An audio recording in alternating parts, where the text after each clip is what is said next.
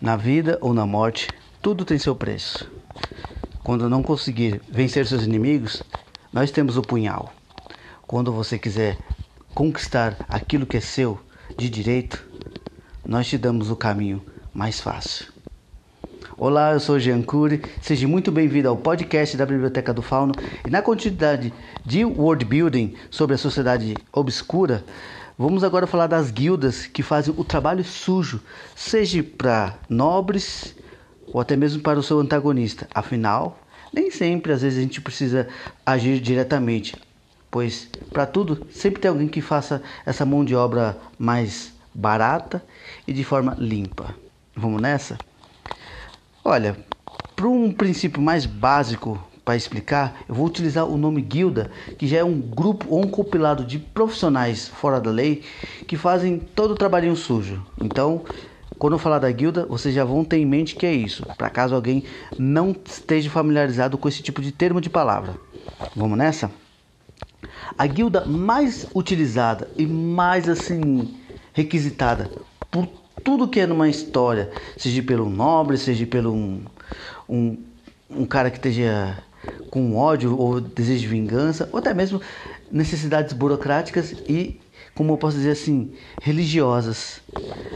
É utilizada a Guilda dos Assassinos, uma sociedade que inteiramente trabalha somente para isso, mas de formas variadas, seja ela num ataque direto, seja ela numa emboscada, seja ela por veneno, ou seja também por infiltradores que se passam por pessoas da realeza ou a sociedade em si para fazer esse golpe que vai ser de uma necessidade do seu é, como eu posso dizer assim cliente né?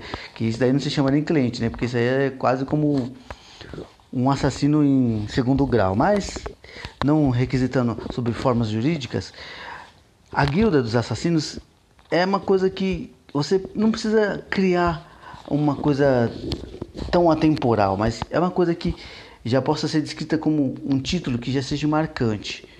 Eu não vou dar alguns nomes porque é, seria uma coisa assim insensata, mas você pode sempre colocar o nome da sua guilda de assassinos coligada ao tipo de, de forma que eles executam, seja por um punhal, seja por veneno, utilizando algum tipo de seja de uma folha ou seja de uma serpente ou de um inseto. Você tem que sempre mesclar isso e sempre ter assim regras básicas. Trabalho dado é trabalho feito. Se você não puder cumpri-lo, morra de uma forma orgulhosa em silêncio. Coisas do tipo. Beleza? Agora vamos falar sobre a guilda de espiões, que é tão semelhante à como dos assassinos, mas ela serve como uma troca de informações burocráticas, pois às vezes um governante precisa saber se aquele aliado é confiável, ou até mesmo aquele inimigo está perto, ou que ele possa abstrair de informações. A guilda de espiões serve para isso, ser a sombra de fofoqueiros, de nobres burocratas ou até mesmo de necessidades militares. Muito utilizado e até que útil. Outra guilda também é de ladinos, gatunos e larápios. Nossa, mas tudo isso já é. Vamos dizer assim que o Ladinos seja uma guilda de ladrões assim, mais estilo Robin Hood. Pessoas que ajudam aquela sociedade de párias ou pessoas que são ali deixadas ao relento e eles começam a utilizar esse sentimento como um princípio de fazer o certo da forma errada. Então os ladinos são como se fossem os Robin Hoods, mas que também tem uma pessoa diretamente que sempre organiza eles. Os, gatinhos, os gatunos eu já considero uma organização mais criminosa que trabalhe com contrabando, que faça coisas assim para a sociedade, mas assim impõe leis mais rígidas, não são tão mais benéficos como os próprios ladinos. Eles já são tipo uma, uma organização criminosa assim que ninguém mexe com ninguém aqui, mas se alguém dedurar, morre. Tipo isso, sabe?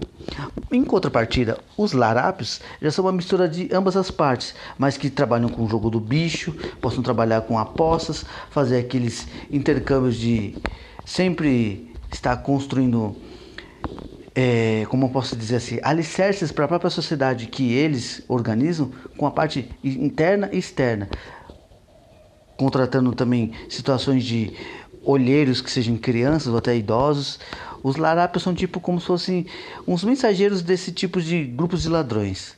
mas que sempre estão agindo de uma forma assim direta ou indireta. Uma outra guida que é a mais conhecida entre todas e muito utilizada é a de mercenários.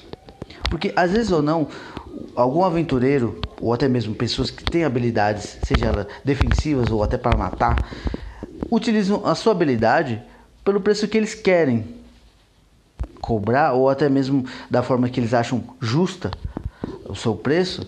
E são muito utilizados porque, querendo ou não, para um rei ou até mesmo para o seu antagonista, um grupo de mercenários é aquele grupo de descarte. Você vai fazer aquilo e depois já receberá a sua parte ou não. Isso depende da sua trama, da sua história. O importante é tudo que você utilizar, seja para assassinato, roubo ou até mesmo para espionagem, o mercenário também pode fazer tudo isso, mas de uma forma mais sutil ou até mesmo mais profissional. Porque querendo ou não, o mercenário ele às vezes pode já ser um grupo que comande todos esses outros ou esteja maior influência. Porque como ele já age diretamente com a burguesia, ele já tem uma maior influência. Não que as outras não tenham, mas pare para pensar. Quando você já pega um mercenário de um determinado local criado nas suas histórias, dê um contexto que eles já são pessoas renomadas pelos seus serviços, não pelos seus atos, mas porque sempre cumprem de alguma forma aquilo que se pede, seja de uma forma branda ou ofensiva demais, para que os outros possam dizer que é quase uma crueldade. Mas eu espero que você utilize tudo isso que eu te falo e não se esqueça, ainda há um segmento próximo que talvez você vá gostar mais das camadas que eu estou colocando por etapa. Eu sou o Jean Cury, comece a fazer das suas histórias aquilo que você mais precise para o seu lado benéfico e obscuro das suas sociedades que você cria. Eu sou mais uma vez grato por tudo aquilo que eu construo, mas também sou muito grato por você estar me ouvindo. Seja sempre bem-vindo ao podcast da Biblioteca do Fauno. Um grande abraço, saúde para todos.